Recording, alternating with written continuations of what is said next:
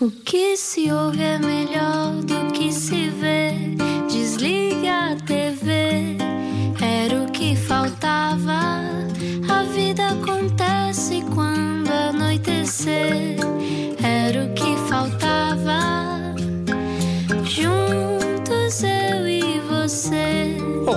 boa viagem com a Rádio Comercial. Bom final de dia. Olá, Ana Martins, outra vez. Olá, Depois da é publicidade, estás? estás igual.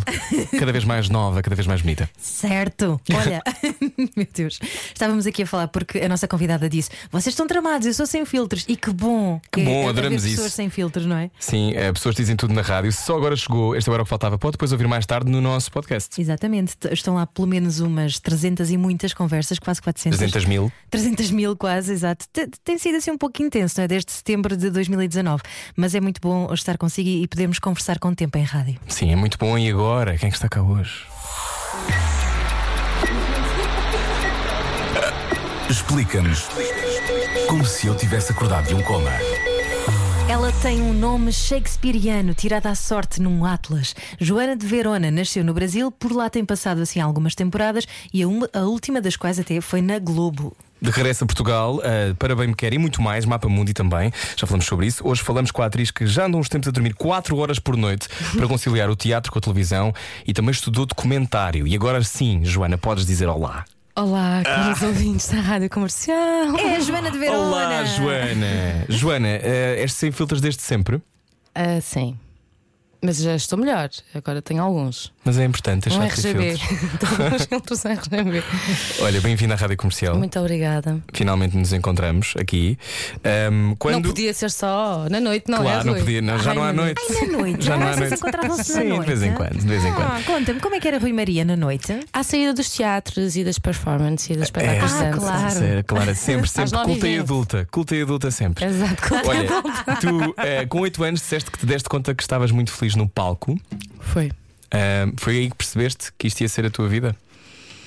Foi importante esse momento. Era um espetáculo Tribunal Ético-Moral, era um espetáculo amador. di- Leve. Leve. dirigido sou- pelo professor de Filosofia do décimo ano do meu irmão, na escola de Almodóvar. O meu irmão entrava em cena. E, hum, e era sobre um espetáculo de improviso com os alunos da escola sobre uma criança que iria ser adotada por um casal de lésbicas. E depois disseram-me 20 minutos antes de entrarmos que afinal não havia público, que o espetáculo ia ser cancelado e era tudo a gozar, e afinal aconteceu. E lembro-me de ser um momento em que estava, estava bastante nervosa e feliz e foi muito importante. E querias ser atriz, percebeste o que é que significava isso? Quando é que percebeste o que é que isso queria dizer? e o que é que quer dizer para Ainda ti? estou a tentar perceber, não é? não, nessa altura queria ser bailarina e atriz, sim, estudava teatro e dança e hum, só vim a perceber o que é que era ser intérprete muito mais tarde, não aos oito, certamente. Hum. Tu disseste numa entrevista que é vertigem e dificuldade como um salto de paraquedas em que não se pode voltar atrás. As coisas que uma pessoa diz, não Já é? viste? Que loucura. Estavas muito inspirada nesse dia. Estava, estava. Devia ter dormido quatro horas. Então, como é que se faz esse salto, que não é de paraquedas, mas como é que se faz esse salto para o desconhecido de estar em cima de um palco e estar a ser observada por tanta gente? Olha, eu acho que o nosso trabalho é assim uma coisa muito, às vezes, difícil de explicar, não é? Porque nós eh, temos que ter eh, uma noção do estar presente e do lidar com o real e com o concreto muito forte. Tem que haver eh, imensa técnica, mas ao mesmo tempo uma certa. hum, não é loucura. Também, ela está lá, mas é inerente a nós à partida saudável. Mas uma certa entrega hum, que é um bocado, é, é muito louco e é contraditório porque nós estamos eh, super conscientes eh, da técnica, super terra e ao mesmo tempo A eh, pedir voo. a voar. Exato. Então é assim uma dicotomia um bocadinho grande. Ahm, Do que é que tu gostas mais? De estar na terra ou de voar? eu não tenho muito terra no meu mapa astral. Não Ah, eu é? também não. És Curioso. o quê, Joana? Eu, e agora vou dizer tudo aos caros. Mas eu não me importo nada, eu adoro. da Rádio Comercial. É tipo o passaporte, não é? Eu sou. Exato. eu sou Sagitário com ascendente em vinho tinto. Eu, eu, sou, eu tenho bastante fogo e, e água, não é? Tenho terra no mapa, mas não sou. Não... Eu gosto de estar na terra e gosto de estar no voo, na verdade. Eu acho que as pessoas só que estão na terra são um bocadinho. Chatas? Sim, pena para elas, porque só estão ali, não é? Mas é como as árvores, e isso é uma analogia se calhar bonita, que tem um tronco super enraizado, mas depois os galhos conseguem esvoaçar. Hum. Gostei. Estive bem, não estive? Estiveste ótima. Joana de 16 Verona, horas. na rádio comercial, astróloga em part-time. Ahm, olha, tu, tu tens feito uma carreira extraordinária, muito diversa. É muito difícil construir carreiras diversas em Portugal ou não? O que é que tu achas? Hum, acho que sim, à partida, porque é por isso que também não estou sempre cá. E é por Descodifica isso. isso. O que é que significa? Ou seja, eh, não há. ahm, há muitas pessoas que fazem coisas incríveis em Portugal, mas não acontece o tempo todo, não é? Não há, não, como é que é fácil fazer uma carreira em Portugal? É mais fácil para quem não está dentro do universo do teatro, da televisão e do cinema. É um percurso artístico, profissional em Portugal é muito possível fazer-se, claro. Agora, muito diverso, se calhar não, na medida em que, a menos que a pessoa busque muito isso, mas ficar sempre à espera que as oportunidades lhe caiam em cima, salvo seja, hum, se calhar não é tão fácil fazer um percurso tão diverso porque o próprio mercado não é assim tão diversificado. E porque, por norma, hum, quando começas a fazer papéis, eh, personagens dramáticos, se calhar continuas a fazer personagens dramáticos, ou se calhar és rotulada como a- o ator do cinema, ou a atriz do cinema indie, ou, ou teatro musical. Ou seja, as pessoas em Portugal, por ser um país pequeno, e é um país que eu adoro, e são pessoas, eh, os portugueses têm uma cultura e uma maneira de estar que eu adoro, mas se calhar comparativamente com outros lugares, em termos de cabeça e de mentalidade, há uma necessidade que é típica do ser humano, infelizmente, mas acho que em Portugal bastante, e na Europa bastante, de se rotular as pessoas. É quase como se eu tivesse que olhar para ti e. e, e Põe-te numa caixa. uma caixa eu tivesse conseguido descodificar-te. Eu tenho de conseguir entender, tenho de conseguir ler, perceber tudo. E ah, eu já sei que o Rui é assim, ou que a Ana é assim, assim, assim. Para não sermos uma ameaça? Achas que é não, isso? é porque as pessoas, quando não, nos quando não entendem o outro, não é? E tendem a rotular, porque normalmente tendem a ter eh, pré-julgamento, que é um grande erro, eu acho. Pelo menos eu tento policiar-me ao máximo para não julgar os outros. É um exercício que eu gosto de fazer. Até porque tu acabas sempre por fazer, portanto, essa- atenção é mesmo importante. E esse pensamento. ah, não é que as pessoas queiram. Não é que seja uma ameaça, mas as pessoas têm necessidade de, de- de- de perceber-te. Para, para, para- As pessoas não gostam de lidar com o desconhecido, com alguém que é enigmático, que elas não sabem muito bem ler ou que é confuso, porque de repente a Ana. Olha, eu ia dizer a biografia da jornalista, porque a Ana trabalha na rádio comercial com a Maria Pego, mas estudou cinema documental e ficcional no Texas. Tipo, how it's possible? Oh my God. Não sei, eu conheço algumas pessoas no Brasil, por exemplo, que são intérpretes, criadoras, eh, mestra- mestras em, ou seja, têm um curso de osteopatas e são skaters eh, de competição. E nada disso anula as E outras nada disso dimensões. anula e tu podes ser o que tu quiseres e fazer tudo ao mesmo tempo. Ou seja, em Portugal é possível teres um percurso artístico muito diverso, sim, mas é se fizeres escolhas muito diferentes umas das outras e andas à procura disso. Porque, por norma, ah, acabas por entrar assim numa espécie de. Como é que se diz? Carreiro. carreiro qualquer e, e se calhar não é, até porque o mercado não é assim tão diversificado, não é? comparativamente Uhum. com outros mercados em que de repente tens expressões e linguagens artísticas ah, ou cénicas muito mais diversas em países Uhum. maiores, o que é natural. Tu sentes-te mais em casa no Brasil? Hum, não necessariamente. Há um lugar meu que se expressa e que vive muito mais intensamente lá do que aqui, que eu aqui sinto falta e sinto castrado. Que é o que é um lado mais selvagem, menos editado. Eu não acho que tu te edites muito, Eu mas nunca te vi no muito. Brasil. Amigo! Tre- Subindo às árvores, eu ia dizer trepando e se calhar não, não é? Esta não é a expressão que eu É, devia não, dizer. não, subindo às árvores é melhor. Ah, depois que trepar é outra coisa. É a melhor expressão. Ah, não, um lado qualquer mais, mais, mais alegre, mais. Portugal eh, tem mais melancolia, né? Tem mais melancolia, tem mais saudosismo, tem mais mistério. No Brasil é mais loucura mesmo, no sentido de, hum, de expansividade e de, e de não estás preocupado com alguém te achar louco, porque logo a seguir alguém vai passar por ti e vai falar mais alto, ou dançar mais, ou cumprimentar mais desconhecidos.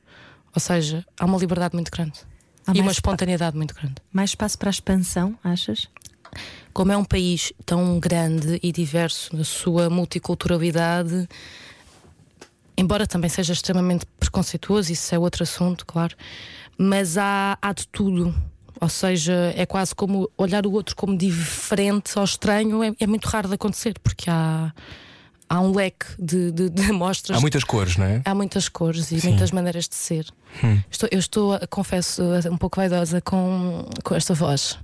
Gosto Eh, muito de estar na rádio. Nós também muito gostamos muito, bonita. que tu estejas na rádio, Joana Opa. Verona. Olha, tu falando em expansão e falando em, em conciliar tantas dimensões, hoje conversamos contigo e a primeira coisa que dizemos é atriz. ah, quando queremos dizer quem tu és, a quem está a É, ouvir. já é estranho, é estranho. É estranho? É. Porque tu és muitas coisas. Como é que tu te definirias? Criadora, ainda não posso dizê-lo, embora gostasse, mas ainda estou a começar. Atriz, re- intérprete e realizadora, Hum. acho eu. Quando é que percebeste que querias ocupar esse lugar da criação? Quer dizer, um intérprete cria, não é? Aquilo Sim. que, que interpreta, mas quando é que tu percebeste que, ok, eu quero também ser a pessoa que dirige e que inventa? Eu vi um filme chamado, um filme asiático chamado Nobody Knows, o Ninguém Sabe, e foi esse filme que eu percebi que queria mesmo realizar. Um, e depois fui, se eu pegar nos meus cadernos dos 14, 15, 17, 19, como tenho a sorte de ter vindo a ter hum, ao longo do- da minha vida, para além da- do percurso académico, ter também um percurso artístico desde muito miúda, sempre escrevi muitas ideias e vontade de fazer muitas coisas performáticas e de videoarte e de dança e ideias para espetáculos. Portanto, eu sempre tive muita vontade de, de me colocar eh, na criação artística, não só como intérprete. Claro que daí a seres um criador eh, vai um passo grande, não é? E é Bem, mas tens que ir dando os passos, não é? Senão nunca ocupas lugar nenhum. é? Exato, sim. Ahm, e o que eu sinto agora muitas vezes, tanto em, por exemplo, em cinema, trabalho com câmara ou em teatro, performance, é que muitas vezes estou, estou mesmo a pensar eh, a questão das luzes ou das ideias que se podiam experimentar ou, ou de como é que o corpo se pode colocar em, em cena e como é que se podem criar eh, a, a- a plasticidade até dos cenários, as a questão de- das influências das artes visuais. O Mapa Mundi também vai beber muito disso. Ou seja, muitas vezes eu pronto, sinto vontade de estar mais de fora do que de dentro. Tu, tu foste até estudar. uh, A cara de Rui. Não, estou a ouvir porque tu, tu estás a dizer quem és e eu estou só a ouvir. Uhum. Foste até estudar uh, documentário para Paris, para uma escola conceituadíssima, muito boa. Que tu te inscreveste, não é? Exatamente, Ana? mas depois não fui, mas uh, Atelier Varrin. Uh, e fizeste um documentário que eu quero muito ver, porque só a premissa é maravilhosa, que era um alfaiate que todos os dias. co- Conta lá, conta tu que tu sabes melhor. Olha, a minha avó faleceu no norte de Portugal com 98 anos. Uau. A minha avó nasceu em 1915 e o Titanic foi em 1912. E no dia em que ela faleceu, eu no dia a seguir fui morar para Paris para fazer a- essa formação em realização. Ahm, e o que eu que eu resolvi fazer foi, como eu reparei no rosto dela, estava pálido e meio roxo. ah, pronto, porque o corpo estava frio, não é? Estamos a falar de um corpo morto num caixão eu comecei a pensar, parecia-me que ela estava com um sorriso muito sereno e, e meio que maquiada. Uhum. E depois comecei a pensar: há pessoas que têm essa profissão, que maquiam os mortos. E então entrei na pira de começar a fazer um filme sobre os Tana Terrapactar, que é essa profissão de, dos maquiadores e maquiadoras de pessoas mortas. E que no fundo Uau, eu quero ver isso. o filme não tem nada a ver com Não, isto. não. ah, depois ok. mudou. Desculpa. Depois eu não consegui filmar Ok. isso. O que me interessava. Também quer ver o outro. Exato, exato. Eu quero ver esse que vais fazer que ainda não fizeste. Sim, lá está. Pronto, e de- ah, porque no fundo estas pessoas são responsáveis por conferir uma última imagem ah, serena ou bonita ou não é que, que transmite alguma paz entre aspas aos familiares que estão a ver pela última Será a vez última vez, evento. exato. Pá, É muito forte. E imagina o que é que é passar a tua vida a maquiar pessoas mortas. Então eu entrei nessa coisa, durante um mês e meio andei, metia-me no comboio, sozinho aos 22 anos, ah, para outras cidades fora de Paris, para o subúrbio, para encontrar pessoas que estudavam e que trabalhavam na Terrapaxi, tá, tá, tá, porque queria fazer um filme sobre isso. E eles iam-me dando falsas esperanças, dizendo que sim, que sim, patatá, nananã, e depois disseram: não, isto é super privado em França, tipo, há um sigilo profissional gigante, não vai dar. E eu, ok, foi bem da ficha andar de comboio aqui de um lado para o outro a conhecer estas pessoas, mas já me podiam ter dito isto há um mês e meio. A escola começou a apertar no sentido de timing, tipo, Joana, tens que filmar. Aquele curso nós fazemos o som de todos os filmes, portanto, tu vais fazer pairs dos outros filmes e os outros alunos fazem pairs nos teus filmes, no teu filme, e depois tu realizas e editas. Então eu já ia um bocadinho em atraso em relação aos meus colegas. Depois lembrei-me que logo no primeiro dia, porque nós todos os dias temos exercícios práticos com a câmara e todos os dias filmamos coisas, sequências eh, do- do- do- dos exercícios que eles nos propõem. E depois lembrei-me do Ali, que é este senhor turco, que parecia chinês, que tinha uma loja minúscula e que logo no primeiro dia ou segundo dia dos Varran eu achei a loja dele muito atrativa, muito exótica, e entrei e fiz um exercício, filmei durante dois minutos. E fui lá e disse: Olha, eu queria fazer este filme sobre este subject, mas não vai ser possível. Acha que eu posso fazer um filme sobre si? Ah, claro que sim. Então, filma pai. Estava-se a borrifar para mim, no sentido de vou ajudar a miúda, uh, que nem francesa é, que é estrangeira como eu. Eu vou ajudá-la, vai filmar, mas quer dizer, vai-me filmar, mas ele não estava nunca a fazer nada para a câmara. Muitas vezes eu estava a ajustar o diafragma, a ver coisas de luz e ele não repetia, não esperava. Fazia aquela primeira, se eu apanhasse, apanhei, senão ele saía da loja e ia-se embora. Ou seja, eu estar a filmá-lo não era indiferente, o que também era muito interessante. E depois é isto, então, ali a Chantal esteve no Indie. Na verdade, vai estar, é uma novidade que eu vou dar. Vai estar. Ah, boa. Ai, não posso dar. Ah. Vai estar num catálogo de streaming em breve, mas enquanto não estiver fechado, não posso dizer. Ah, boa. Um, exato, é melhor assim. E, e é um filme sobre isso, é um retrato sobre este senhor que é turco, que está em Paris absolutamente sozinho, Ah, não está sequer inserido na comunidade turca e tem uma obsessão por esta manequim que ele tem na vitrine da loja dele, que é a Chantal. Um, por quem ele acaba por estabelecer, com quem ele acaba por estabelecer uma relação platónica e muda-lhe a cara dela com um instrumento que ele utiliza constantemente. Portanto, havia uma obsessão, uma projeção dele próprio e uma projeção da mulher ideal. Que interessante. Havia um Joana. filme assim, que era o manequim. And we can build this thing together. Lembras disso, não? Ok, Era a banda sonora, desculpem o entusiasmo. Ah, olá, caros ouvintes.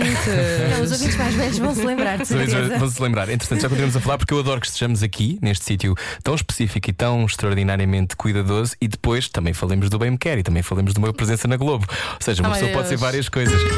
Tarde ou nunca sem direita. Ainda bem, vamos tortos consigo até às 10. Era o que faltava. Na comercial. Juntos eu e você. Boa viagem, bom final de dia com a Rádio Comercial, boa segunda-feira, o que resta dela. Hoje conversamos com a Joana de Verona. Que vem, que está vem de. Verona, não, não vem de Verona, mas viveu no Brasil muitos anos. Nasceste em São Luís, foi assim? Do Maranhão, Do onde Maranhão. tu tens família, não Dos é? lençóis do. Maranhão, não é?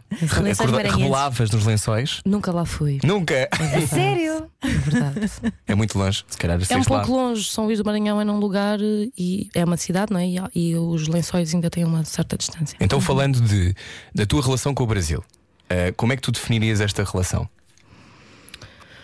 Hum, olha, a minha relação com o Brasil é forte na medida que o facto de passar, ter passado lá a infância e partes da adolescência marca-te, obviamente. O facto de ter família eh, também te, te acaba por trazer um, um- um lugar afetuoso, não é? Porque parte da tua família e um vínculo ali emocional forte, porque parte da tua família mora lá.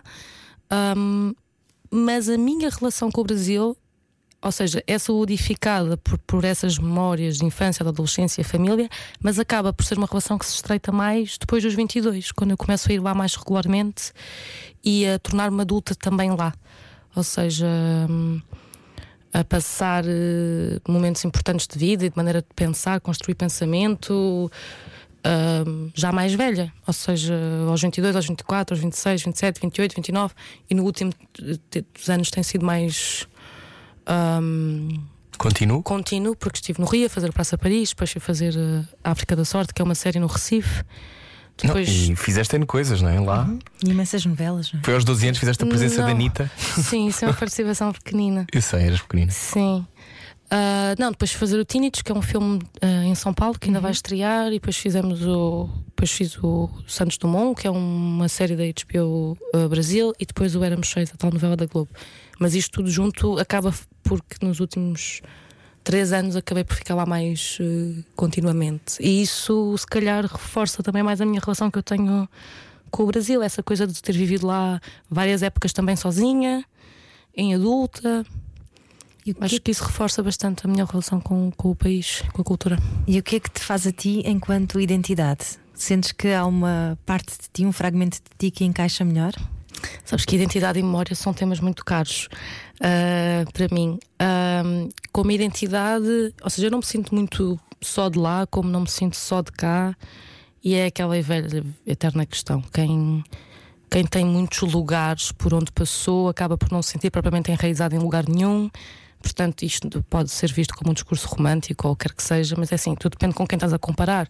Se calhar há pessoas que viveram sempre na mesma cidade, estudaram sempre na mesma escola, dormiram sempre na mesma cama e olham para a minha estrutura familiar e acham que é muito nómada, mas eu se for a comparar com filhos de diplomatas, quer dizer que entre os 0 anos e os 15 moraram em oito países, mesmo, passando lá grandes assim períodos eh, largos. Ou seja, eu não viajei assim tanto, a minha família não, não mudou assim tanto.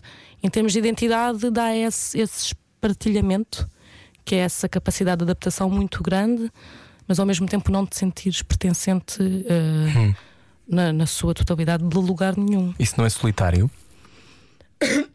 Solitário, não. Não? Solitário, não. É... Ires bravar caminhos para encontrar maquilhadores de mortos sozinha e fazeres essas coisas todas sozinha. Estimula-me bastante este tema, porque eu, tenho, porque eu adorei o Sete de Terra, adoro, é uma das minhas séries Certo. preferidas e adoro. E acho que é um universo que se fala muito pouco e que, que emprega muitas pessoas e que, e que tem esta dimensão sempre de uma dor, ao mesmo tempo de uma ideia qualquer de redenção, de se calhar aqui neste momento vou poder fazer passos com alguma coisa. Mas isso é um universo. Um, esta coisa de, de faz- fazer parte de dois países, de criar em dois países, de habitar dois países, pode ser solitário, estás sempre lá para outros, Sim, muitas sim. vezes sozinho, imagino. Sim, não, passo muito tempo sozinho, isso sem dúvida. Viajo. Estás bem contigo então. Uh, sim, e cada vez me quero dar melhor. Ou seja, isso é mesmo uma, um investimento pessoal. Acho que isso é muito importante. E a pandemia, as quarentenas também foram muito bom- boas para isso, não é? Hum. Tem sido. Mas o facto de dizeres que te sentias mais desenraizada, sentias-te também desenquadrada? Nunca me senti desenquadrada. Claro que há sempre aquelas piadas parvas quando és adolescente, lá és a Tuga e cá és a Zuca, e isso é um bocado confuso até aos 14. Depois mandas toda a gente dar uma volta e divertes-te e pronto. Tu não tens sotaque nenhum. Podias ter. Pois, mas eu, como vim para cá novinha, Uhum. e, ou seja, quando falo com o sotaque do Brasil, não tenho sotaque nenhum de Portugal, e quando falo com o sotaque de Portugal, não tenho Olha que útil para esta Útil era se carreira. eu soubesse falar sueco, Olha, Verona. russo, um bocadinho de chinês. Quando olhamos para o teu percurso, são muitas, muitas coisas e muitas coisas diferentes. Ah, tu até já foste neste castro. Uhum. Portanto, ah, tu consegues habitar esse lugar, se calhar de uma performance que é do Mapa Mundi, que falavas há pouco, como estar no Bem Me Quer. Como é que isto se Isso não concilia? é extraordinário, Eu acho ver. extraordinário. Como é que isso se concilia? Porque uma coisa é uma coisa. eh, Esta novela, por exemplo, passa na, na televisão neste momento, que estás no ar neste momento. Fizeste uma feminista numa novela da, da Globo, que é vista por 45 milhões de pessoas ou mais, e depois fazes coisas muito circunscritas, se calhar a 20. Como é que isto. Como é que te encontras nestes sítios todos? É sempre a mesma? Dás-te bem com, com os grandes públicos? Hum, sou sempre a mesma, assim. Eu tenho, felizmente, a sorte de me ter cruzado com a Mónica Calha e com a Casa Conveniente e a Mónica Garnel aos 18 anos. Portanto, eu trabalho com a Casa Conveniente hum, há muitos anos. E nós fazemos mesmo espetáculos para poucas pessoas e, e é um teatro mais independente na sua forma de, de existir e de estar. Hum, Dou-me bem com grandes públicos, quer dizer, quando eu estou a fazer uma coisa, mesmo que ela seja vista por milhões de pessoas, eu não estou a pensar nesse alcance, porque isso já lá está, ou seja, acho que não abona nada e não te ajuda profissionalmente. Acho que isso traria uma espécie de demasiado consciência ou de nervosismo que não vale a pena. Tipo, who cares? Tipo, estão milhões, milhões de pessoas a ver, mas eh, se tivessem só 20, tu irias querer fazer o mesmo bom trabalho ou o melhor trabalho possível lá mesmo. Um, mas sou sempre a mesma nesses meandros diferentes, nesses eh, veículos diferentes. Eu acho que tem a ver com isso que estava a dizer há bocadinho, do procurar. Eu acho que as pessoas que, que têm vontade de experimentar as artes plásticas, experimentar o movimento, experimentar a realização, ou a música, ou a dança, ou de repente acabam por questões diferentes na sua vida optar por fazer um trabalho televisivo com exposição, depois um trabalho muito investigativo de um documentário ah, no meio de uma aldeia em que estás três meses ali fechada e que estás nem sequer estás a trabalhar como intérprete. Ou seja, isso vai da, da necessidade da, da- do, da, da- do criador, da criadora, enfim, hum, a, ter, a ter essas experiências que são amplas e a testar-se e a experimentar-se em vários domínios. É, é aí que tu buscas essa diversidade. No, no caso, eu, pronto. Em que procura é que tu mais te encontraste? Como assim, Ana?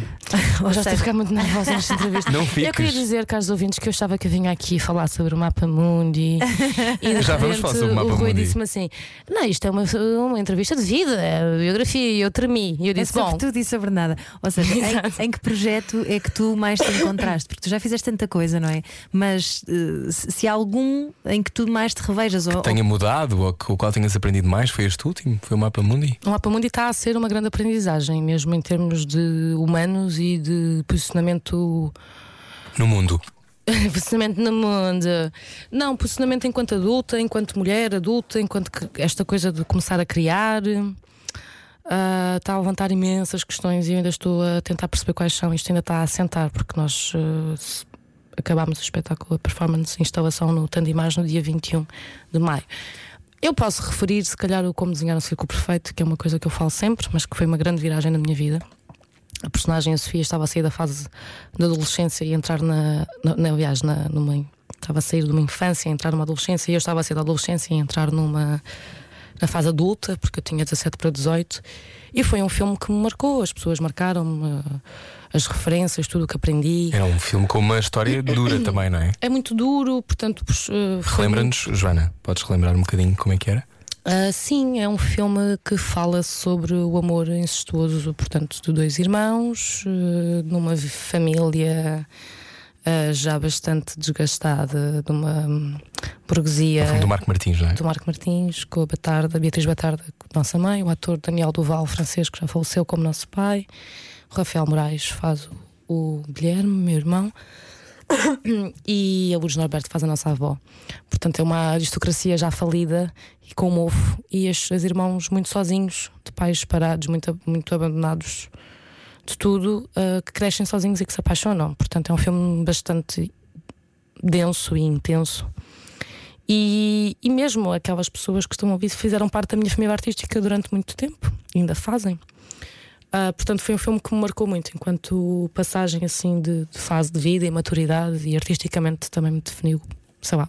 Não é um desafio enorme é, com essa idade teres que viver uma história dessas? É, eu outro dia falava que hum, não sei muito bem porque é que às vezes ah, se- ah, me calham personagens tão densas. Ah, e depois eu sempre achei que não tinha essa maturidade toda na minha vida, ou sempre me achei muito leve ou muito alegre, mas depois quando começas a pesquisar mesmo a fundo e a perceber coisas mais intrínsecas, percebes que, que sim, que, que também a tua vida está recheada de coisas que, Que podes ir buscar. que vais, que, que acabam por te dar esse, esse lado mais, eh, mais denso e de facto tens memórias e experiências que são. Que são, não é que sejam pesadas, mas é que são complexas, momentos complexos. Ah, e de facto, sim, eu era muito miúda, mas, eh, mas pronto. Mas também tenho muitos irmãos, portanto, minha família é muito grande, portanto, tenho muitas histórias e personalidades e coisas a acontecerem onde que posso observar e, e tal. Acho que eu e o Rafael estivemos muito protegidos, tivemos muita sorte com, com o Marco, com a equipa e com estes atores. Acho que formou-se ali uma família artística muito especial. E pronto, e a Adelaide agora do, do, do Éramos Seis, da novela do Brasil, foi também muito forte, porque ela era uma personagem. Primeiro eu preparei-me para fazer esta personagem, que é uma novela de, que é um trabalho televisivo, uma novela, mas que parecia uma série. Preparei-me com uma coreógrafa, que é a Márcia Milhazes, no Brasil, porque decidi que ela tinha de facto um corpo muito expansivo, que chegava primeiro do que ela, portanto, como se consegui preparar um personagem mesmo para a televisão através do ponto de vista da, da fisicalidade. Ah, e ela era tão encantadora, tão revolucionária nos anos 30, ah, pilota de aviões, fotógrafa de guerra, Uau! ah, completamente progressista, politizada, che- cheia de energia, provocadora, inteligente, li imenso, e isso a mim também me deu uma grande garra, foi ótimo. Quando conversamos contigo hoje, a nossa convidada é a Joana de Verona. A sensação que eu tenho é que tu não tens muito medo de te esticar e de perceberes até onde, onde é que se isto queima ou se não queima. Ahm, tu és, és, sempre foste assim, com vontade de perceber ah, os limites. Eu acho que os intérpretes adoram perce- perceber, eh, perce- perce- perce- perce- perceber os limites e testá-los e estendê-los, sim. São como os atletas. Sim. O teu limite é, é extensível. Hum. E acho que, é, que há isso no, no nosso trabalho, sim. Quando é que achas que a coragem é um ingrediente necessário para se ser ator? E audácia. E audácia? Qual é a diferença? A audácia, às vezes, a coragem é ter. hum, à vontade para fazer alguma coisa ah, corajosa, não é? Que tu tens essa, esse ânimo, esse Ímpeto. Uhum. esse ímpeto, obrigada. A audácia, para mim, isto, se calhar vais ao, à internet a buscar e não tem nada a ver, mas para mim, a audácia já, já toca mais numa coisa de, de risco mesmo, de arriscares mesmo, qualquer coisa de. hum, É um bocadinho mais que a coragem. Seres audaz é um bocadinho mais que a coragem. Não sei. Mas eu acho que é preciso isto, estes ingredientes todos e um certo dose de, de masoquismo também. Quer dizer, Claro. Tu gostas de te ver ou custa-te? Eu não tenho televisão. Ah, hum, Tan, tan, Uau! hum, Espera lá. Eu sou uma pessoa.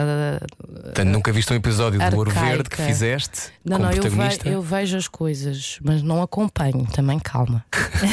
não é? sabes o que é que vai acontecer, não é, Joana? Primeiro sei o que vai acontecer porque eu já li a história. Não, é, é impossível. Tu, por exemplo, vejo os filmes, mas vejo se calhar o filme uma vez. Não sou aquela pessoa que agora vai para casa e vai ver os seus próprios filmes. Examinar os seus próprios. Imagina. Eu tive tão bem neste, nesta cena do Cadrinhas. Exato. Todas as Fica noites. muito bem este vestido. Exato. Não, a cena é, tu vais fazer uma novela, não é? São muitas horas, tens que estudar, tens que filmar. Se tu ainda fores acompanhar a novela inteira, eu não sei o que. Quer dizer, acho que nem tomar banho vai dar, não vai ser possível, não dá. Portanto, eu não tenho a prática de, de- de ver assim muito. Uh, vejo para perceber o que se está a passar, mas não acompanho muito. E os filmes também, vejo uma vez e pronto, depois está bom. Mas tu gostas muito da intensidade. Eu li, por exemplo, falaste há bocado de- da atriz, eh, do, do ator ser um bocadinho um atleta. E tu, no filme no Tinitos, era assim que se diz, não é? Tu, tu fazes de atleta de alta competição, portanto, tinhas que nadar hum, como uma sereia em água gelada. Explica-nos lá. Isso foi muito, muito espetacular. Imagina um filme independente brasileiro. é isso, ela é a Marina, o filme vai sair este ano.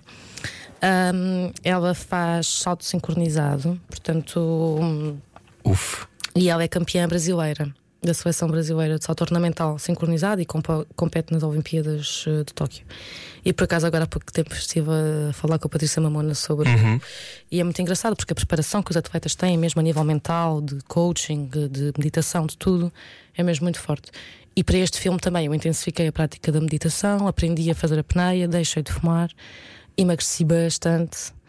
Um, e para além dos ensaios como intérprete, o- a minha vida basicamente era morar sozinha em São Paulo e treinar, treinar e treinar, e ir para o ginásio e fazer pesos. E eu nunca fiz ginásio na vida, e nadar, e de repente E aquilo ficavas aí estava todo sem respirar, estavas em pneia, não é? sempre, sempre. Desde que acordavas. Exato. Comia tomava de pequeno almoço em apneia. Sim. Mas a apneia foi uma experiência muito interessante. E sim, e ela tem tinnitus, que é esse zumbido no ouvido, que na verdade muita gente tem, que eu não sabia o que era, mas muitos colegas nossos, pessoas de Dá várias idades, loucuras até. Quando é muito intenso, pode levar à loucura. ou ao suicídio. Sim. E agora também parece que é uma. Calma, não se assustem, mas dizem, não está provado, que é uma das eh, sequelas possíveis do Covid. E entretanto, depois desse filme, comecei a perceber que várias pessoas próximas tinham tinnitus. Ahm, que é uma doença crónica que não tem cura, mas que pode ser amenizada se consumires menos açúcar, menos café, menos álcool, menos tabaco. Pode ser amenizada se praticares meditação, se praticares desporto físico, etc. Se tivesse uma vida saudável, ao fim e ao cabo. Sim.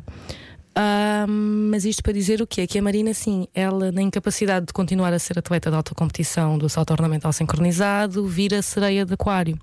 Portanto, eu tive que nadar dentro de um aquário com uma cauda de sereia. Também aprendi a fazer esse movimento de nadar. Da ondulação. Uhum. Só que, pronto, era um. Quanto tempo dentro da água, Joana?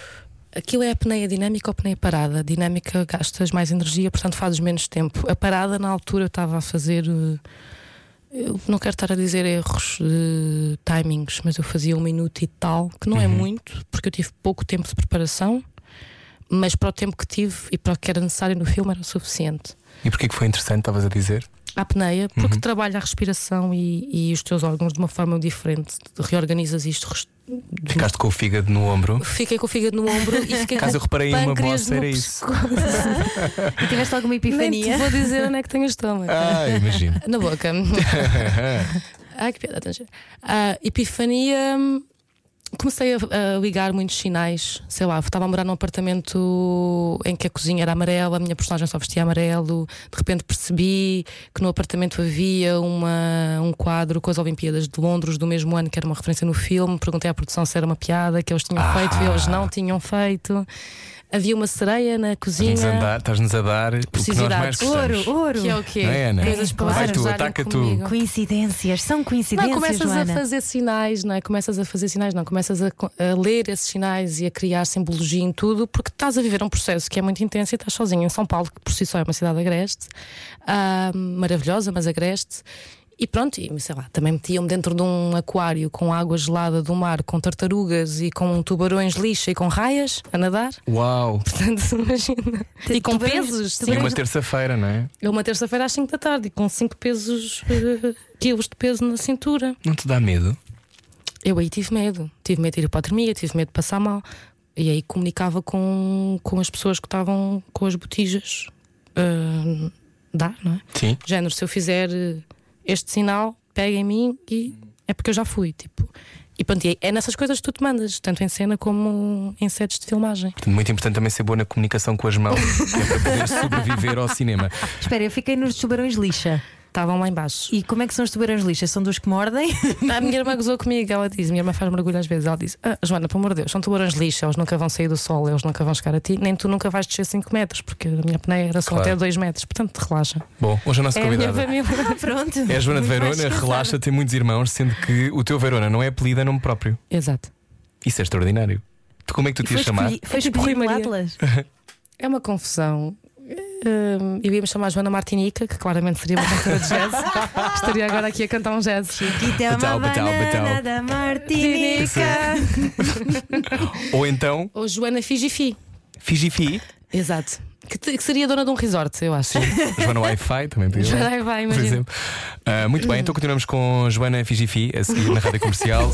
Saia da sua cabeça. A vida é agora. Era o que faltava. Na Rádio Comercial. Boa viagem com a rádio comercial. Estamos aqui a fazer uma coisa inédita que é a Joana quer lançar uma música. Estamos a tentar descobrir uma música que a Joana gosta. Eu não posso desperdiçar esta oportunidade. Claro não é? que não. Olha, antes de. Enquanto eu continuo aqui a olhar para músicas, conta-me nos como é que foi fazer Bem Me Quer que está no ar agora. Conto-vos nus. Conto- sim, eu posso ir tirando. Eu já te vi nua também no carta. Ah, meu Deus! Pois é, no espetáculo. Estavas ótima. Oh, muito obrigada. Éramos portanto, 30 também. mulheres, não sei como é que Olha, eu- isso. Não, não te tenho visto muitas vezes nua, Ana. É uma questão de tu tratares disso. Bom. E de repente já é só horrível em um ambiente tóxico. Ahm, Joana, primeiro falamos do Quer, depois eu quero muito falar sobre a carta porque eu achei um espetáculo lindo. E achei muito importante o que a Mónica Calho disse antes do último que eu vi, que foi no Nacional, que foi o último espetáculo que fizeram. Mas antes, conta-me, o Bem Me Quer, como é que tem sido esta experiência e as pessoas estão a gostar muito. Estou a gostar muito, eu já terminei as filmagens, mas a Lara continua. É uma personagem que é uma psicóloga bipolar. E é muito importante e é uma responsabilidade falar eh, da questão da doença mental.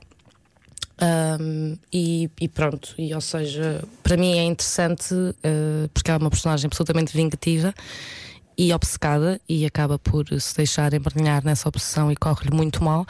Mas foi bom porque é sempre bom quando tu podes aprender com um projeto onde estás, é? Fico- ler, estu- falar com psicólogos, com pessoas, enfim, sobre a bipolaridade e adensar, aprofundar esse assunto. Fiquei a perceber, eh, ainda que muito pouco, porque é complexo, mas fiquei a perceber muito, muito mais do que sabia, portanto, consegui aprender algumas coisas e, e sempre com alguma preocupação e responsabilidade do que é que é esta coisa delicada de fazer uma personagem que tem um- uma doença mental e não passar Um estereótipo um do que é. Não é? estereótipo de ânimo leve, banal, isso não é nada bom.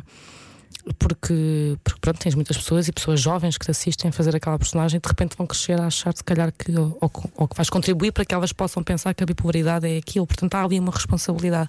Correu muito bem as filmagens. Eu também tenho a sorte de estar, estive a trabalhar com um elenco muito, muito bom. Ah, e a nossa Cuxa, não é? Que é uma atriz, a Cuxa, tão incrível. E estar a fazer com ela isto e todo o elenco com quem eu, o meu núcleo foi ótimo.